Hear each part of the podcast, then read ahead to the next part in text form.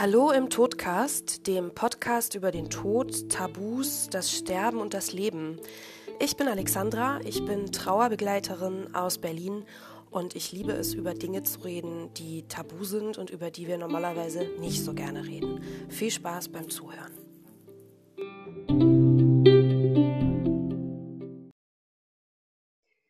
Hallo, liebe Zuhörer. Herzlich willkommen in einer neuen Folge vom Todcast. Wir reden heute über verwaiste Geschwister und ich habe die liebe Vanessa bei mir, die eine ja, verwaiste Schwester ist, wobei du hast ja noch Geschwister, du bist nicht ganz verwaist ja, und ja. ähm, erzählst uns aber heute ähm, von deiner Geschichte und was bei dir passiert ist und ja, sagst uns vielleicht auch, warum du die Geschichte erzählen möchtest und was dir bei dem Thema wichtig ist. Ich bin sehr gespannt. Schön, dass du da bist. Schön, dass ich da sein darf. Vielen Dank. Okay. Ähm, ja, ich bin äh, ja die Vanessa und ich bin 26 Jahre alt. Mein Bruder ist ähm, sieben Jahre jünger als ich und hatte ähm, am 30.01.2018 einen schweren Verkehrsunfall, den er auch nicht überlebt hat. Also war sofort tot, mhm. ist ähm, daran nicht schuld gewesen und ähm, ja, weil ich seine große Schwester bin, äh, zähle ich jetzt irgendwie zu verwaisten Geschwistern. Ähm, und ja, ja, die, die Rolle ist äh, für mich ganz neu gewesen und ich habe wenig, ähm, wenig Unterstützung gefunden oder wenig Erfahrungswerte gefunden. Und deshalb ist mir das ganz wichtig, dass man da drüber spricht, dass Leute ähm, verstehen, was da passiert mit einem selber. Genau.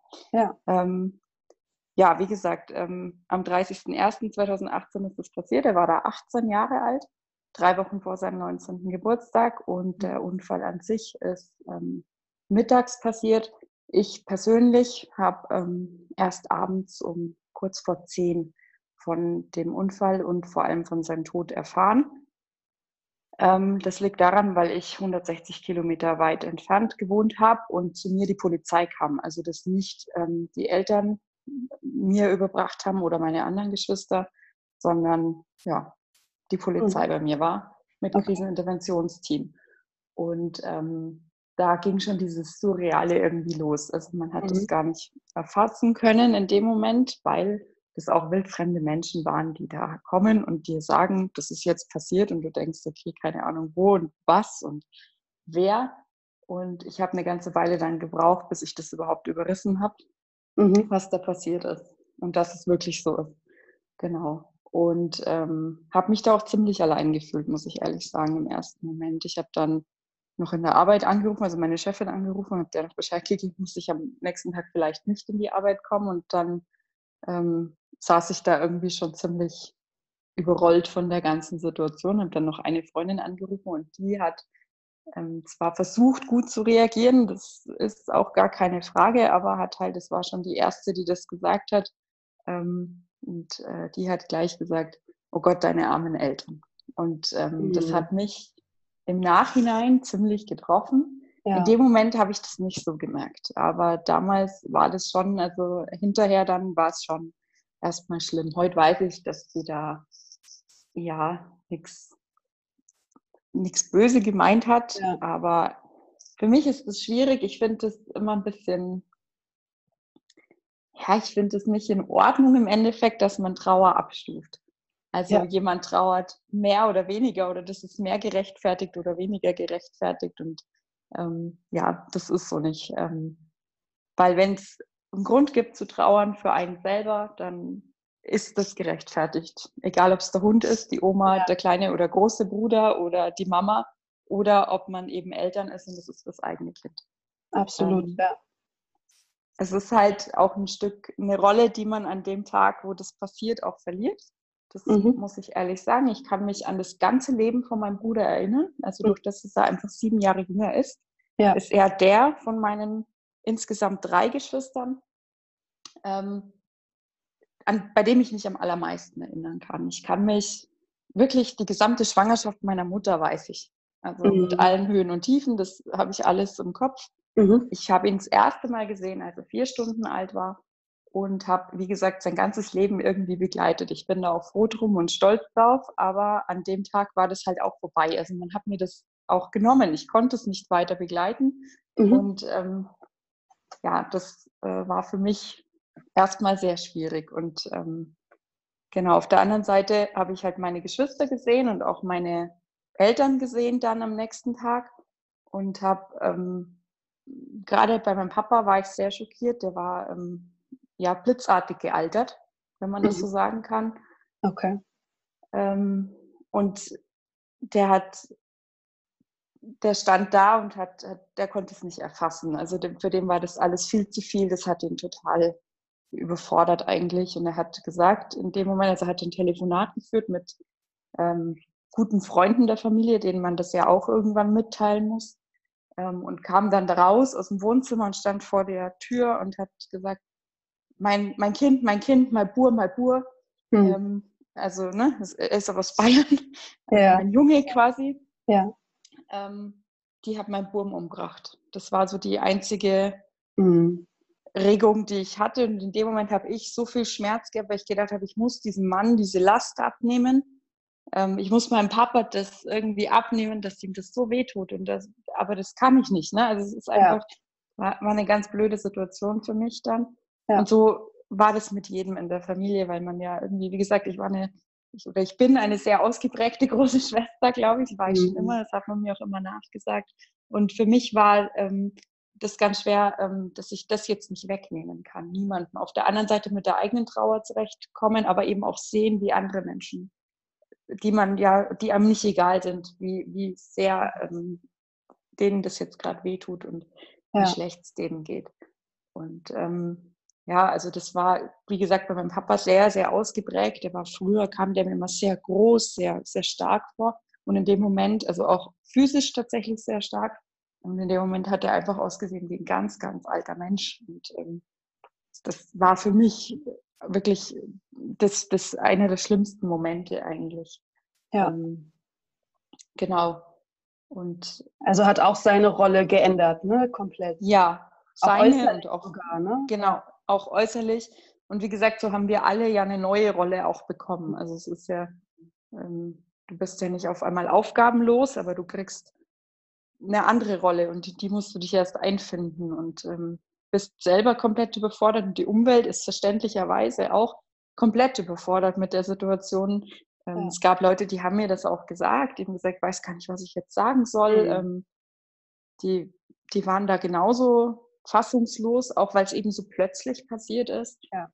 Ähm, und es gab aber viele, die sind einem aus dem Weg gegangen. Also es gab Leute, die sind, meine Eltern wohnen in einer Kleinstadt mit 17.000 Einwohnern. Ich bin da geboren, aufgewachsen, mein Bruder auch. Also man kannte uns, ne? Familie mhm. mit vier Kindern in der heutigen Zeit, das ist bekannt, das ist was, was man kennt. Ja.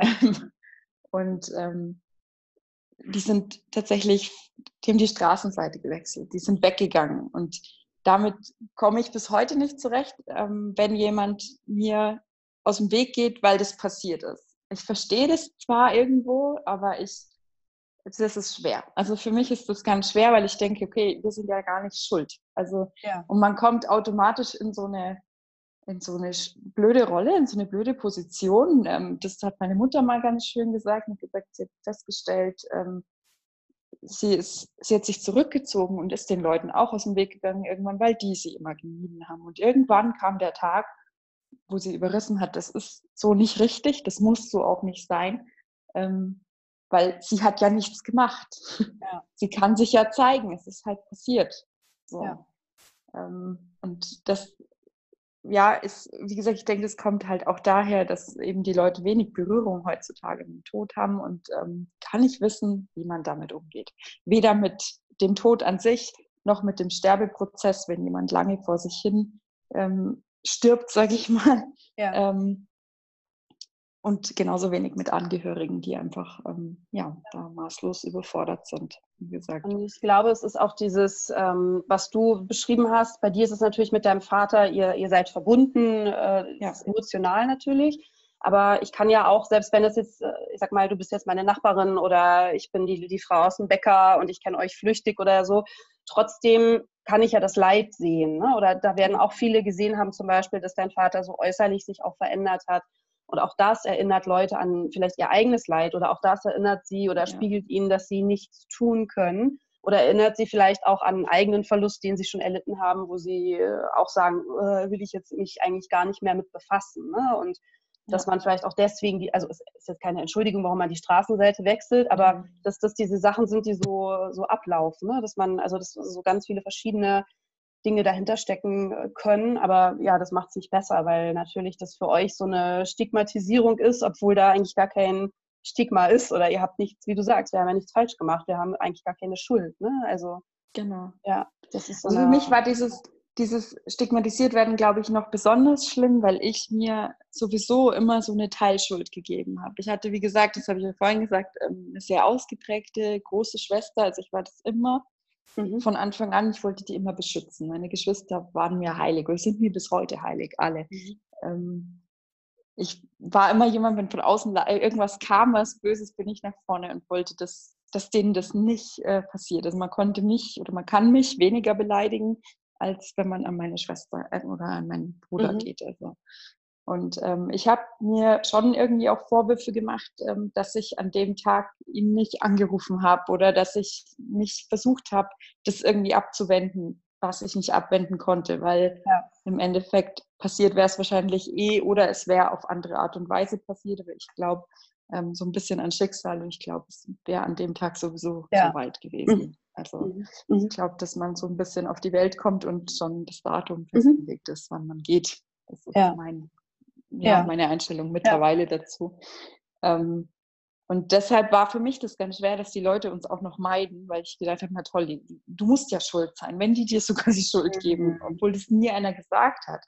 Ja. Ähm, aber ich glaube, wichtig ist einfach, dass man das sagt, dass man selber sagt, auch als, als Außenstehender, ich, ich weiß nicht, was ich machen soll. Ich weiß nicht, wie ich es dir abnehmen soll. Ich weiß nicht, was ich sagen kann. Ich weiß nicht, was du brauchst. Aber dass man einfach den Mund aufmacht. Ja. Weil das ähm, war für mich einfach, wäre es einfacher gewesen. Die Leute, die ja. es mir offen gesagt haben, da habe ich gedacht, ja, das ist total nachvollziehbar, weil ich weiß ja auch nicht, was ich machen soll. Ja. da gab es Menschen, die haben mit mir geweint, es gab Menschen, die mit mhm. mir gelacht, es gab es gab Leute, die haben einfach gar nichts gesagt. Es gab auch Leute, die sind von sich aus auf mich zugegangen und haben versucht, mit mir zu sprechen darüber. Mhm.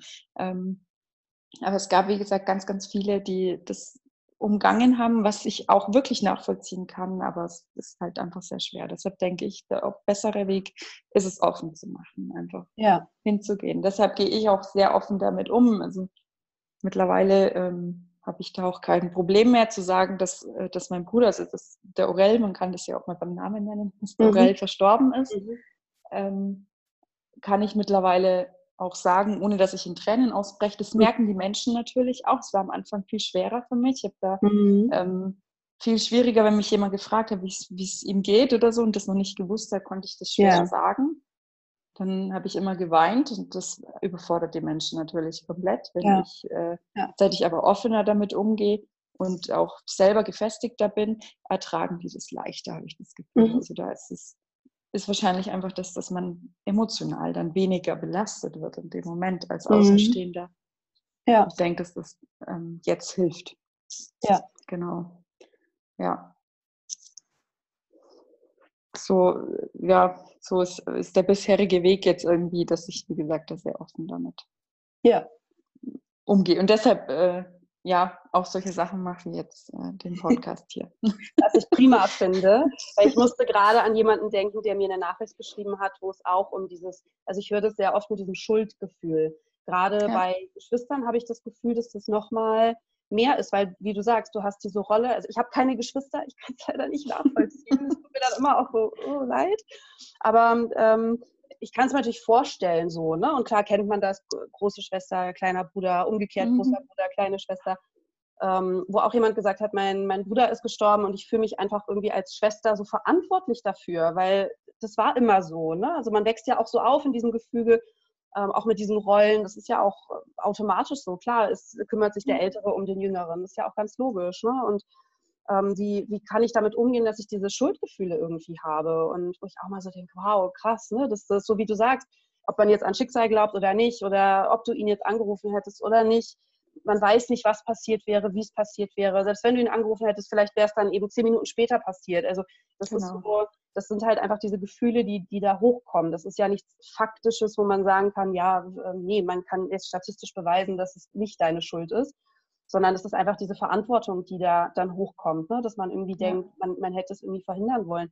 Hast du irgendwas Spezielles gemacht oder ähm, hast du irgendwas, wo du sagst, das hat mir jetzt mit diesen Schuldgefühlen geholfen oder ich habe auch noch nichts gefunden, um mit den Schuldgefühlen umzugehen. Die sind irgendwie immer noch da oder werden auch weiterhin da bleiben.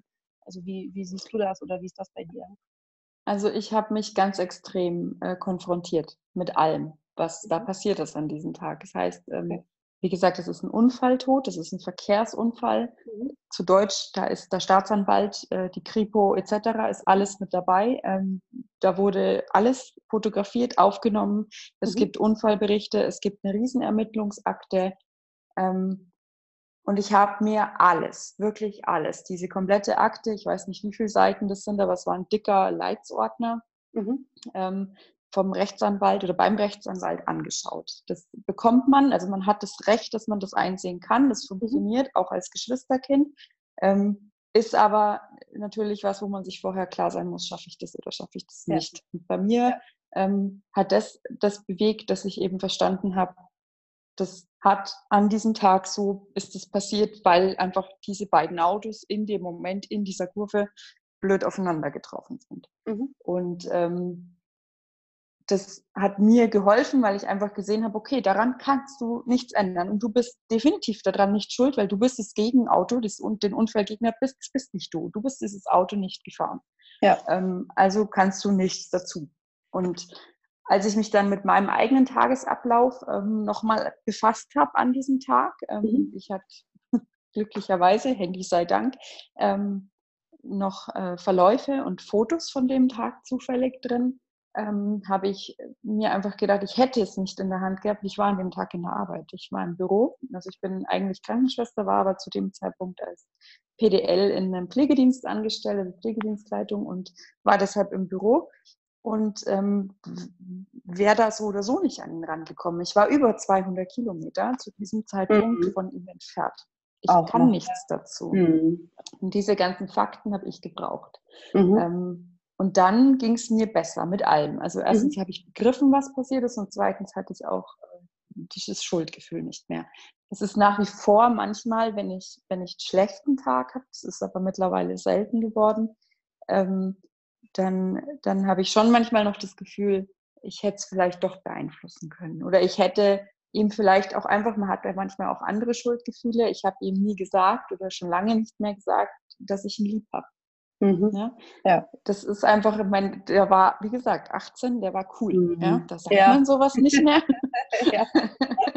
und, und, eigentlich ähm, war er auch so, oder wir sind alle nicht so die Menschen, die so viel über Gefühle geredet haben. Ja? Mhm. Also von daher, auch da gibt es jetzt, glaube ich, keine Schuld. Aber es ist immer so dieser, dieser Gedanke, den man dann manchmal hat, ach, hätte ich es ihm doch gesagt. Hoffentlich hat er es gewusst. Hoffentlich hat er wenigstens in dem Moment, wo er gehen musste, gewusst, wie viele Menschen ihm mhm. nahestehen, wie vielen er was ja. bedeutet. Und die Schuld, die habe ich nach wie vor.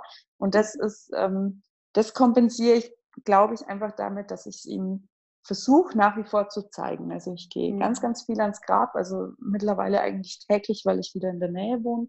Mhm. Ähm, das, das hilft mir sehr. Ähm, ich fahre ganz oft an die Unfallstelle tatsächlich auch. Mhm. Ähm, ich für mich ist es normal, dass ich ihm zum Geburtstag gratuliere, dass ich das alles, dass das alles irgendwie dabei ist. Ähm, und manchmal erzähle ich ihm tatsächlich auch irgendwas. Also das klingt immer komisch, aber es ist wirklich so und das hilft mir sehr, ja. ähm, damit, damit umzugehen. Und ähm, ja, man hat so ein paar, ja, vielleicht hilft hilft es auch einfach Rituale zu, zu entwickeln, die man dann hat. Und, und wie gesagt, da ist das für mich das Hingehen ans Grab und er hat so ein Windspiel an dem Grab. Ähm, ich habe von Anfang an, bevor ich gegangen bin, immer an dem Windspiel geklingelt, weil ich das so schön fand. Mhm. Und ähm, das mache ich nach wie vor. Das hilft mir. Das ist immer so ein Abschluss für mich. Ja. Und, ähm, das sind alles Hilfen, glaube ich, für den Alltag, wo man dann so nach und nach damit besser ja. zurechtkommt. Ich glaube, so wie vorher kann es nie mehr werden. Das soll es mhm. auch nicht. Mhm. Ähm, es ist eine andere Normalität. Früher habe ich gedacht, so eine Normalität gibt es nicht für mich, mhm. ähm, dass einer fehlt von uns. Ähm, ja. Ja. Das ist jetzt so, man entwickelt es irgendwie, dass, dass es dann trotzdem sich wieder normal anfühlt. Mhm. So komisch das klingt, aber mhm. es ist tatsächlich so. Man hat einfach eine andere Routine. Anders normal. Es ist ja. anders normal, genau. Ja. Aber ja. es gehört jetzt so dazu, wie es halt ist. Mhm. Ja. Und das alles hat mir in der Kombination geholfen. Und das, was mir auch hilft, ist einfach drüber zu sprechen, muss ich mhm. sagen. Also sowohl einfach zu sagen, ich gebe mir manchmal die Schuld. Ich habe das, das erste Mal gemerkt, ähm, als wir uns von meinem Bruder verabschiedet haben. Also wir hatten die Möglichkeit, durch das dieser ähm, ja nicht so schlimm äh, entstellt war. Also es sah mhm. fast normal aus im Gesicht, muss man ehrlich sagen. Ähm, und auch an den Händen und so hat man uns die Möglichkeit gegeben, dass wir uns am offenen Sarg von ihm verabschieden dürfen. Mhm. Ähm, was uns allen, also mir hat sehr geholfen, meinem Bruder, dem anderen gar nicht sagt er heute, ja. aber es war ja. uns in dem Moment sehr wichtig. Also mhm. mir war es sehr, sehr wichtig. Ich hätte es auch nicht, ohne wäre es nicht gegangen. Ich hätte bis zum Schluss nicht geglaubt, dass es mein Bruder ist. Ja. Also ich habe mir ganz komische Sachen überlegt. ähm, von äh, Verwechslung über, das ist ein ganz anderer Mensch, über, das ist totaler mhm. Quatsch, da hat mhm. irgendeiner, äh, da will ihm jemand was Böses. Mhm. mhm. Ähm, war alles dabei, also ganz eigenartig. Ja, und ich ja. bin sonst sehr ein realistischer Mensch, aber das hat in dem Fall nicht funktioniert. Mhm. Meine Realität da verloren, glaube ich. Auf jeden Fall, ähm, als wir da waren, ähm, durften wir, gab es das Kriseninterventionsteam auch dabei und hat mhm. uns unterstützt. Jeder durfte was sagen, man durfte ihn auch anfassen und jeder konnte das so machen, wie er das gerne möchte. Ähm, und als ich nach draußen gegangen bin, ähm, kam dann meine Mutter auch und beziehungsweise die war, die war schon rausgegangen und wir haben uns draußen wieder gesehen ähm, kam zu mir hin, hat mich äh, in den Arm genommen und, und äh, da habe ich dann nur gesagt, äh, das weiß ich eben noch, äh, ja, mein kleiner Bruder und ich, ich habe nicht gedacht, dass sowas passiert und ich habe äh, ich, ich hab das Gefühl, ich bin daran schuld. Das mhm. war das erste Mal, dass ich das im Mund genommen habe und da war meine mhm. Mutter sehr schockiert im ersten Moment und hat dann aber gesagt, ähm, hat es sehr ernst genommen. Also sie hat das verstanden, ja. was ich ja. damit meine, weil sie sich selbst, glaube ich, auch manchmal so fühlt. Ja. Mhm. Ähm, und äh, ja, wie gesagt, so, das hilft mir einfach, das zu kommunizieren, dass es so ist, mhm. wenn es in dem Moment so ist. Auf der anderen Seite, wie gesagt, das ist ja an vielen Tagen mittlerweile nicht mehr so. Mhm. Ähm, und dann gebe ich das auch so weiter. Ja. Aber ich habe jetzt auch mit vielen ähm, anderen verstorbenen Geschwistern mittlerweile, äh, also Angehörigen von verstorbenen mhm. Geschwistern, ähm, Kontakt über Instagram und mhm. ähm, wenn äh, die, die sind in verschiedenen Phasen ja, also manche sind weiter als ich, manche haben mhm. das gerade erst erlebt. Ähm, und die schreiben dann auch manchmal, dass sie sich so fühlen und dann kann man sich eben gegenseitig das Gefühl geben. Das ist ja. normal. Das ist ja. ein Gefühl, das, das jeder von uns irgendwann erlebt. Ja. Und das hilft auch. Das ist ja. tatsächlich auch ähm, sehr Absolut. wichtig einfach. Ja. Genau. Wie geht's, ähm, wenn du das erzählen magst, musst du aber auch nicht. Ähm, wie ging es dann mit deinen anderen Geschwistern? Also äh, du hast ja gesagt, du bist sehr stark in dieser äh, großen Schwesterrolle mhm. gewesen oder immer noch wahrscheinlich.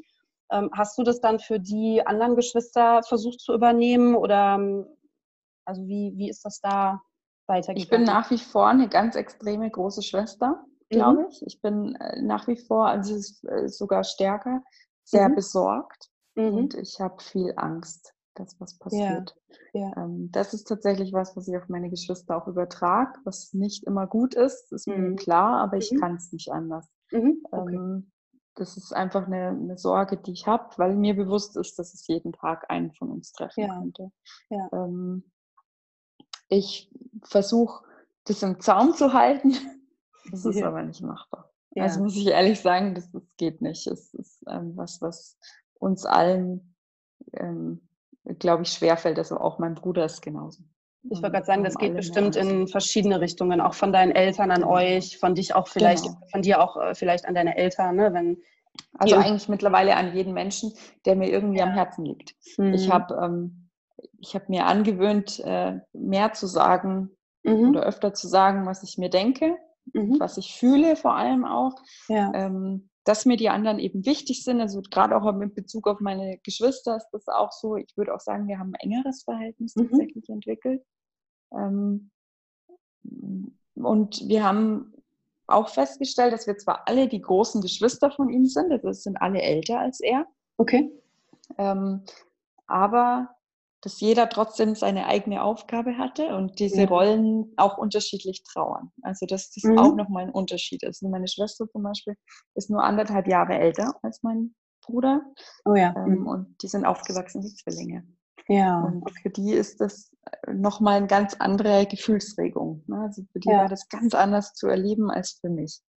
Und dann war sie ja auch erst 19 oder knapp 20 oder so. Ne? 20. Dann, mhm. ja, ist ja auch nochmal, glaube ich, also wenn ich mir vorstelle, ähm, ich trauere mit 30, wahrscheinlich auch nochmal ein bisschen anders als mit 20, wo das ja auch vielleicht ja. noch fremder ist, als wenn da nochmal auch zehn Jahre oder auch mehr Jahre Lebenserfahrung dazwischen liegen, wo mhm. vielleicht auch schon mal, man hat schon mal, die Oma ist gestorben oder ne, irgendwie, ist, glaube ich, in so einem jüngeren Alter auch nochmal anders, weil man vielleicht aufgrund des jungen Alters einfach viel weniger Berührungspunkte auch mit sowas bisher hatte. Ne? Und erst ja. recht überhaupt nicht darüber nachdenkt, also ging mir zumindest so, dass man sterben kann oder dass jemand, der einem nahesteht, ja. sterben kann. Ne? Das ist ja selbst jetzt, wenn man ein bisschen älter ist, tut man das ja nicht regelmäßig und äh, in dem jungen Alter ist es ja noch, sollte es ja auch eigentlich so sein, ne? dass es komplett fern ist, aber ist es halt einfach.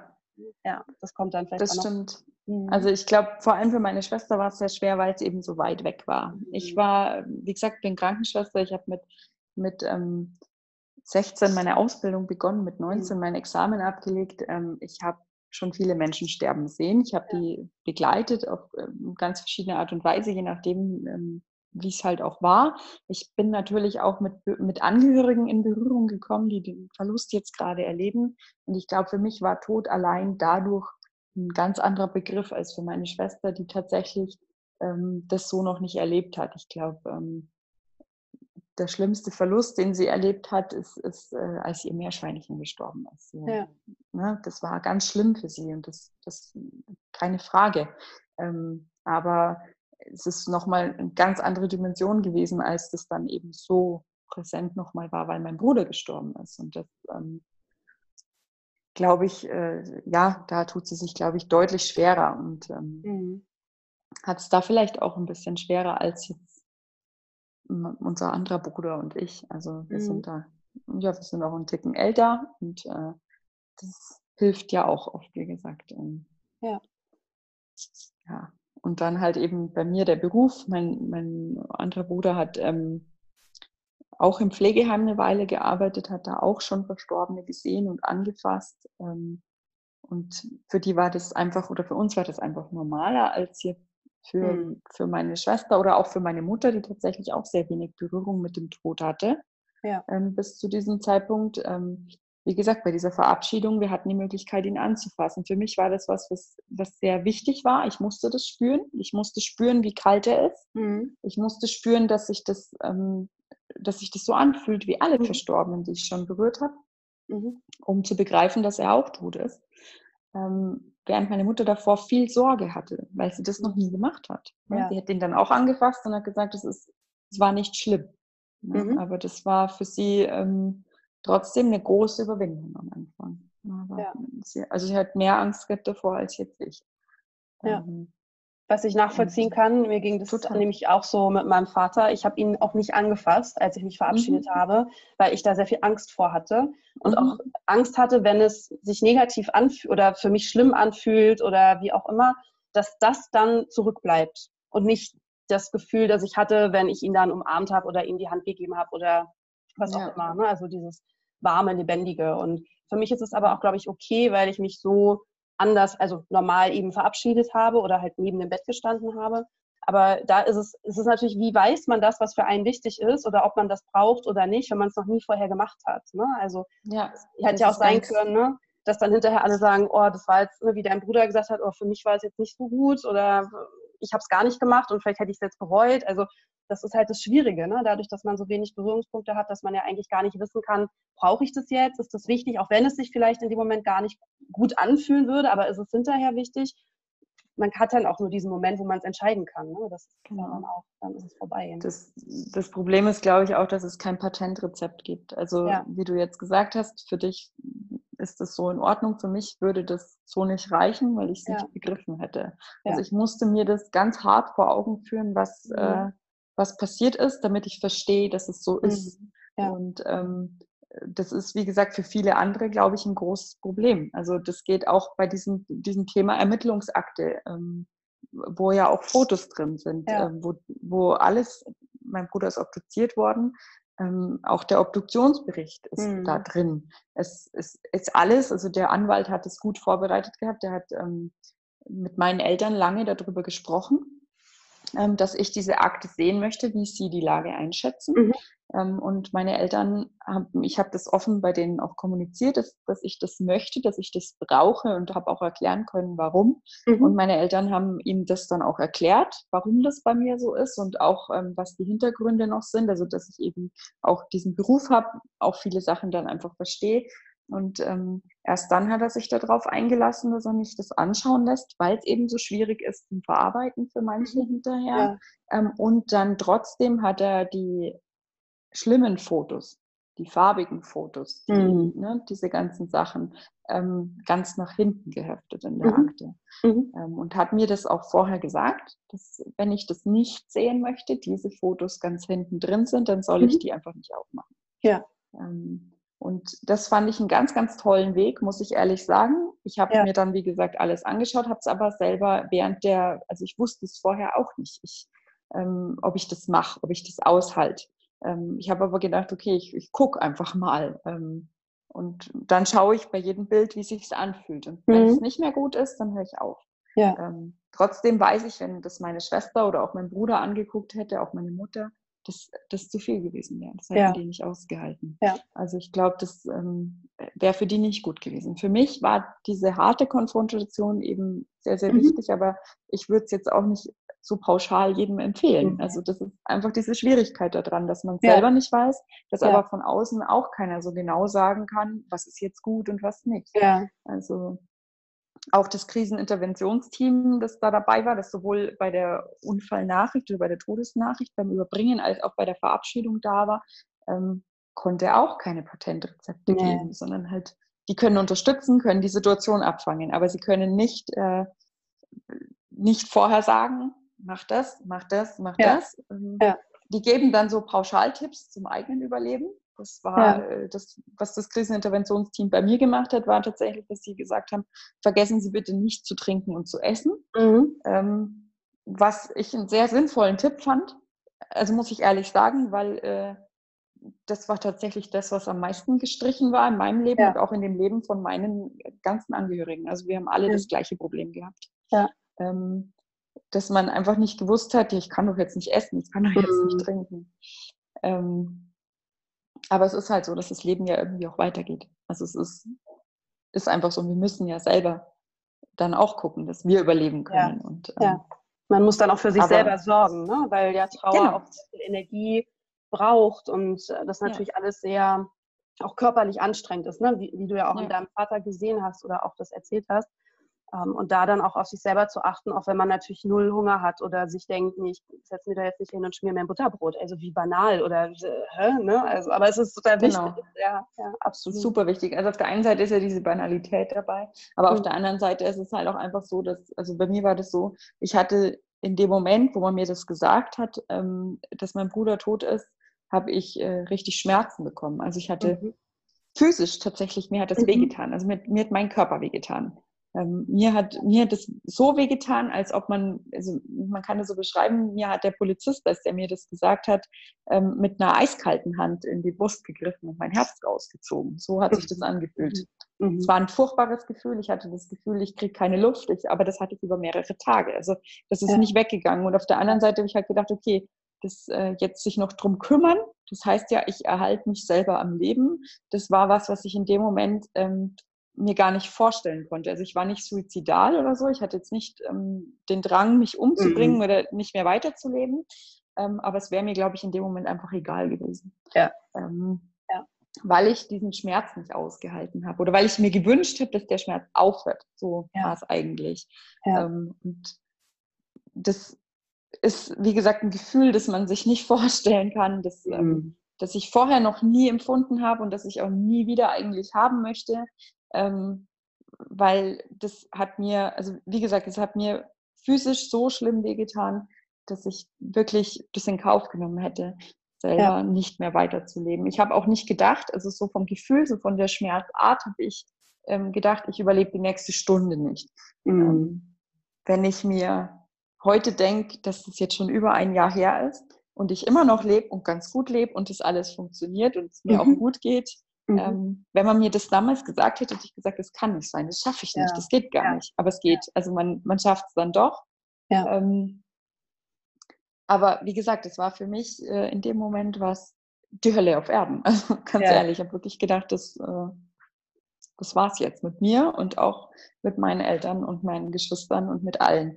Und dann eben diesen Moment zu haben, immer wieder, nicht nur einmal, sondern immer wieder, dass andere Leute sagen, ja, aber deinen Eltern muss es doch so schlecht gehen oder mhm. dem und dem muss es doch so schlecht gehen. Da denkt man dann, äh, hallo, es geht mir auch schlecht, ist, kriegst du es mit oder ist es dir ja. egal oder darf ich es nicht haben? Darf mhm. darf es mir nicht schlecht gehen? Das ist ja auch eine, eine Überlegung, die man in dem Moment dann hat und ja. sich auch denkt, ja, okay, vielleicht bin ich da falsch gewickelt. Vielleicht darf ja. ich gar nicht so das so empfinden. Ja, vielleicht übertreibe ich.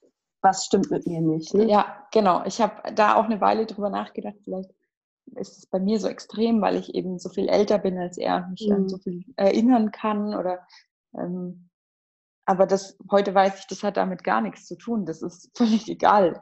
Die Bindung war eng und es war einfach, ja. er war ein sehr, sehr wichtiger Mensch für mich. Ja. Ähm, und es das ist er bis heute. Ja. Ist, ähm, das wird sich nicht ändern und da ist es absolut gerechtfertigt. Aber das ist jetzt ja wieder ein Thema, weil jetzt ist es eben schon so lange her. Ne? Auf der anderen Seite, jetzt mhm. kommen dann eben wieder Leute und sagen, ja, aber warum bist du denn dann noch traurig? Warum hast du das denn noch? Ja, ja weil es immer noch da ist, weil Klassiker. es nie aufhören wird. Ja. ja. Also, na, am Anfang waren alle ja. sehr rücksichtsvoll und oh mhm. oh Gott und äh, Finger weg und ja nicht berühren. Und heute ist es mhm. so, ja, das, damit muss man doch jetzt umgehen können. Also jetzt ist jetzt doch auch mal, mal, gut. Ein Jahr ähm, ist da wohl genug. Ja. genau. Und das erstens ein Jahr oder über ein Jahr auch, dass das gar nichts ist. Mhm. Das haben sie nicht, das wissen viele, glaube ich, nicht. Ja. Und auf der anderen Seite ähm, äh, auch, dass, dass, das, äh, dass es ja nicht jeden Tag so ist. Also ja. ich habe nicht jeden Tag das Gefühl, äh, dass, es, dass ich ganz schlimm traurig bin oder dass mir das ganz furchtbar noch, äh, dass mich das furchtbar belastet. Aber es gibt mhm. durchaus Momente und die kommen und das ist manchmal auch total unvorbereitet, wo mir das alles immer noch wahnsinnig nahe geht, wo ja. wo ich denke, Mensch, und jetzt hätte ich das Gefühl, ich muss ihm das sagen, ich muss ihn anrufen, ich muss ihm das zeigen, ich, ne, irgendwas. Und ich denke, das wird mein ganzes Leben so bleiben. Das wird ja ähm, egal was ich mache, ähm, immer ein Thema sein. Ich habe mich da mit meiner Schwester mal drüber unterhalten und äh, die sieht es genauso und ähm, hat auch gesagt, oder wir haben dann überlegt, in, in, welchen Momenten das so sein könnte. Also wenn man mal Weihnachten und so weiter, das sind ja diese besonderen Tage, das ist mhm. logisch, aber auch in so Momenten, so banale Momente, ähm, wenn, wenn wir irgendwann mal heiraten sollten. Ja. Kann ich mir nicht vorstellen, egal wer von uns, heiratet, dass unser Bruder nicht da ist. Ja. Und er wird nicht da sein. Also denke ich, wird das so ein Tag sein, der auch schwierig ist. Oder wenn ja. dann mal, wenn er Onkel werden würde, egal von welchem von mhm. uns. Äh, ne? Ich glaube, dass auch das so Tage sind, die einfach immer schlimm und wichtig sind. Und ähm, ja, oder sein Geburtstag. Sein, sein, sein, Geburtstag ist immer. Eure Geburtstage, alles. Ne? Genau. Also bei uns ist ist ja das Problem so ein bisschen, es ist Weihnachten, dann kommt sein Todestag und kurz drauf sein Geburtstag, also mhm. am 18. Februar Geburtstag. Wir haben also drei Monate hintereinander jeden Tag, ja. also jedes Mal einen, ja. einen Tag, der so besonders mhm. schlimm ist. Und der erste Geburtstag ähm, war ganz schlimm, weil, wie gesagt, er gerade drei Wochen tot war. Da kann man damit nicht umgehen. Ja. Ähm, das erste Weihnachten war furchtbar. Mhm. Ähm, es ist immer das erste Mal, habe ich das Gefühl, ja. ist besonders schlimm. Dann wird es ein bisschen besser, aber diese ersten Jahrestage sind furchtbar. Ja, weil alles dann, man will es ja eigentlich so machen, wie man es vielleicht von klein auf gewöhnt ist. Gerade Weihnachten ist ja so sehr traditionsreich. Ja. Ne? Und dann fehlt aber jemand und es kann gar nicht mehr so sein, wie es die letzten Jahre oder Jahrzehnte immer war. Genau. Und man muss es eigentlich neu erfinden. Man will es aber gar nicht neu erfinden, weil es ja schön war, so wie es war. Ne? Und dann, genau. ja. Ja, absolut. Also es war, das war an dem ersten Ostern nach seinem Tod, war das tatsächlich ganz extrem ausgeprägt. Also meine Schwester ähm, und ich und auch so wie alle untereinander, wir schenken uns immer eine Kleinigkeit zu Ostern. Mhm. Und ähm, meine Schwester hat Osternester gemacht für jeden von uns und hatte das Gefühl, sie muss fünf Nester machen. Sie ist mhm. nicht fertig, ähm, weil sie nur vier hatte. Ja. Das war für sie sehr schwer ähm, zu verstehen, dass sie ja gar kein, äh, gar kein fünftes machen muss. Ja. Also da hat sie sich sehr schwer getan. Und das ist das Gefühl, das ich eben auch habe. Das ist, ähm, das ist auch manchmal, ich habe das, irgendwann habe ich das mal formuliert. Ich glaube, ähm, ich weiß nicht, das war auch aus dem Gefühl raus und da konnte ich das erste Mal äh, beschreiben, wie es sich anfühlt. Ähm, ich habe das Gefühl, ich habe vier Geschwister, also drei Geschwister, also ne, drei Plätze in meinem Herz, die äh, mit Liebe voll waren. Und jetzt ist ein Platz weg, also es ist, und ich habe die Liebe aber übrig und der Platz ist auch noch da. Aber er ist halt ja. leer. Und ja. das ähm, fühlt sich für mich so, so eigenartig an, weil ich auch immer das Gefühl habe, ich habe jetzt zu viel Liebe. Ich weiß nicht, wo ich die hin tun soll. Die, mhm. will ich niemand anderen geben, weil ja. die gehört ja ihm. Ja. Und der Platz, der will ich auch niemand anderen hinsetzen, weil das ist ja seiner. Und ja. erst vor kurzem habe ich dann verstanden, das muss ich ja auch gar nicht. Ich kann das ja alles behalten. Ja. Aber das war am Anfang, war das so dieses, okay, ich habe das alles übrig, was mache ich denn jetzt damit? Mhm. Äh, das, dass man das auch behalten kann, das habe ich erst später begriffen. Das ja. ist, glaube ich, auch was, was ein Prozess ist, was man erst lernen muss. Ja. Man auch denkt ohne halt, schlechtes Gewissen. ja, man denkt halt, jetzt ist ja die Person weg, jetzt muss ich auch alles irgendwie wegmachen, was da so mit zu tun ja. hat. Ich glaube, das ist ja so auch diese, ist ja eine große Angst auch in der Trauer und das war auch vielleicht früher mal so, ne? weil eben da Trauer und, und es ich sage immer, es hat irgendwie aus meiner Sicht immer alles irgendwie mit den Kriegszeiten zu tun, wo man tatsächlich das alles verdrängen musste, weil da so viele gestorben ja. sind, dass man gar nicht mehr hinterhergekommen wäre natürlich. Aber darum geht es eigentlich ja heutzutage gar nicht mehr, sondern wir dürfen das alles bewahren und irgendwie auch behalten. Es darf halt einen neuen, vielleicht einen anderen Platz bekommen oder der sieht, der fühlt sich anders an oder sieht anders aus oder in welcher Form auch immer, aber er darf da bleiben. Es geht gar nicht darum, dass man das äh, verabschieden und, und weglegen muss, sondern es geht einfach nur darum, wie man es also einfach, ja. Es geht darum, wie man es integrieren kann in einer neuen Form, so dass man, ja. wie du sagst, diese Liebe, die geht ja nicht weg. Im Gegenteil, das ist ja, das ist ja das, was, was da bleibt, dass das aber so, ein, so einen schönen neuen Ort irgendwie bekommen kann, ne? der dann, wie gesagt, anders aussieht oder sich anders anfühlt, aber der muss nicht weggehen. Im Gegenteil, der, der soll ja auch da sein, ne? weil das bleibt genau, ja. ja. ja. Genau. Das ist, ja, das ist, wie gesagt, ein Prozess, den man lernen muss und ja. das, ähm, ist bei mir irgendwann dann schon selber passiert. Also ich musste mhm. da gar nicht mehr so lange drüber nachdenken, sondern irgendwann habe ich gedacht, warum machst du dir denn den Stress? Es ist total in Ordnung. Du kannst es ja. behalten und ja. du machst einfach so weiter mit diesem Gefühl und mit dieser Liebe, die du hast. Ähm, ja. Für ihn und, und alles andere, das kannst du dann schon irgendwie so machen. Ich meine, dass er aus dem Leben weg ist, ist mhm. irgendwie klar. Also körperlich ist er nicht mehr da. Mhm. Aber irgendwie ist ja sein Platz in meinem Leben auch nach wie vor da. Ja. Und ähm, das ist auch was, was ich sehr, sehr wichtig finde. Also was sich ja. für mich sehr richtig anfühlt, auch, dass, ja. dass er immer noch einen Platz hat. Ja, das ist, absolut. Ich habe auch das Gefühl, wenn ich zu ihm ans Grab gehe, dass ich zu ihm gehe, also dass ich nach Hause gehe zu ihm, mhm. so wie wenn ich ihn besuchen würde, ja. wie wenn er irgendwo eine Wohnung hat. Wir witzeln da auch ein bisschen drüber, wenn wir das Grab herrichten. Also ne, wenn man es neu bepflanzt, das macht man ja. ja. alle paar Wochen mal, wenn da halt irgendwie mhm. ähm, wieder die Saison wechselt. Oder wenn Weihnachten haben wir so ein kleines Bäumchen, da hängen wir Christbaumkugeln dran und so. Mhm. Und ähm, dann machen meine Mutter und ich machen da mal so Späßchen, wir gehen dann dahin und dann sagen wir, äh, ach, wir räumen bei ihm auf. Ja. So gut, weil äh, äh, mhm. wir muss bis heute nicht aufräumen, nicht putzen, das machen alles ja. wir. Ja. Und ja. das ist, ähm, das ist so das, wäre, wo ich denke, okay, da kann man es immer noch nach außen tragen. Also da kann ich auch immer noch nach außen tragen, dass ich das, dass er da ist, dass ich ja. noch was für ihn tun kann. Und das ist für ja. mich irgendwie ganz wichtig gewesen, dass ich verstehe, dass es eben noch geht. Und dass ja. es für immer geht, dass ich immer irgendwas machen kann für ihn.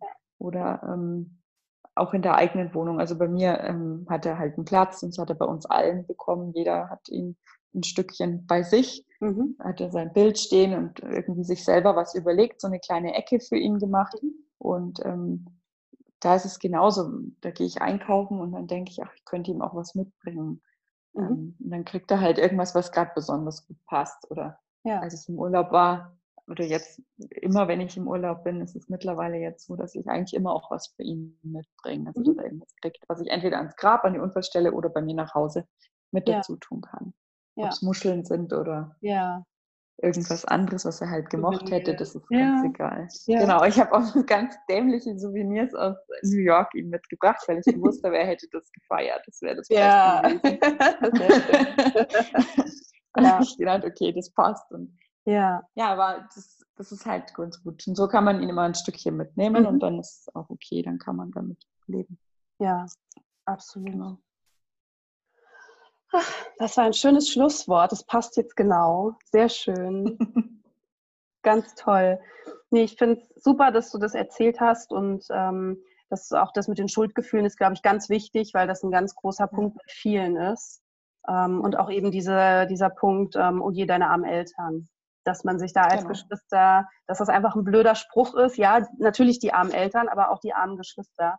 Und dass man sich da alle, alle auch Tanten, Onkel. Also es ist ja Jeder. beste Freunde. Es ist doch total egal im Endeffekt. Genau. Äh, wer eine enge Bindung mit der Person hat, der wird trauern. Ja, und ähm, genau. dass man sich da als Geschwister oder natürlich generell als Trauernder überhaupt ähm, nicht ja, schämen muss oder Gedanken machen muss, trauere ich zu viel, muss ich mich jetzt um andere kümmern, äh, trauern die mehr als ich oder nee, ja. Jeder hat seinen Weg und es ist schön, wenn man sich da zusammen finden kann und zusammen vielleicht auch trauern kann, vielleicht auch nicht, aber jeder darf das so machen in äh, epischer Breite oder auch ganz minimalistisch, wie er möchte, ja, und da genau, gibt es kein kein richtig, kein falsch. Und das ist auch, wie du gesagt hast, ganz individuell. Brauche ich einen Abschied oder nicht? Oder möchte ich hingehen oder nicht? Möchte ich Akten lesen? Möchte ich Unfallstellen sehen, ne, wenn es jetzt sowas war? Ähm. Auch da, also ich finde es wichtig zu wissen, dass man das machen kann. Ne? Also, dass man weiß, okay, ich genau. könnte vielleicht diese Akte sehen. Ich darf das anfordern. Ich darf auch mich verabschieden. Ich darf jemanden anfassen. Aber ich muss für mich gucken, ob ich das brauche oder ob das für mich wichtig wäre. Und da muss man vielleicht auch genau. ausprobieren. Ne? Und ähm, dass man da aber nicht diese Scheu hat, zu fragen, diesen Anwalt zu fragen oder die Polizei zu fragen, das Krisenteam zu fragen mhm. oder um, vielleicht auch um Begleitung zu fragen, dass man sagt, kannst du mit mir gehen, weil ich habe vielleicht alleine Angst. Ne? Aber es gibt diese Möglichkeiten und die sind da und die darf man ausnutzen, weil wie wir ja auch schon gesagt haben, man hat dann auch nur noch diese eine Möglichkeit, ne? auch gerade bei Verabschiedung und Beerdigung und genau. so. Es genau. gibt halt dann nur diesen einen Tag oder diese manchmal, je nachdem, was es dann für eine Beisetzung ist, auch zwei mit äh, vielleicht einer Trauerfeier oder einer Urnenbeisetzung, was auch immer es ja. dann ist. Aber das ist, ähm, dass man das für sich gestalten darf und auch muss, dass es einem damit selber gut geht hinterher. Ja, ja glaub, genau. Ich danke dir von Herzen, dass du deine Geschichte erzählt hast und ähm, ich glaube, es ist wirklich sehr, es wird ermutigend sein für viele und inspirierend sein für viele, es erinnert mich an ganz viele Leute, die mir geschrieben haben mit ähnlichen Fragen oder auch mit ähnlichen Thematiken. Und wo ich glaube, wenn die das hören, ist das für die echt gut. Also ähm, mach weiter so, rede drüber, erzähle es noch in ganz vielen anderen Podcasts und Blogs oder wo auch immer. Schreibe davon und berichte und ähm, ganz wichtige Arbeit. Also ganz lieben Dank dafür, dass du dich bereit erklärt hast. Sehr gerne. Danke, dass ich, wie gesagt, die Möglichkeit hatte. Absolut gerne. Ich wünsche dir alles Liebe und äh, ja, auch für deine Familie. Und jetzt noch einen schönen Abend für dich. Vielen Dank dir auch. Danke dir. Gerne. Tschüss. Ciao.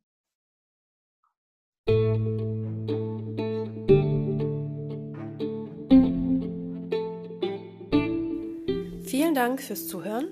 Ich bin Alexandra aus Berlin, Trauerbegleiterin und Coach bei Krisen und Verlust. Bei mir findest du natürlich Trauerbegleitung, Einzelcoaching, aber auch Gruppenworkshops, um leichter mit der Trauer umgehen zu können, auch Online-Trauergruppen. Und wenn du auch eine Geschichte zu erzählen hast und Gast in meinem Podcast sein möchtest, dann melde dich. Du findest meine Kontaktdaten unter www.leid- und freud.de.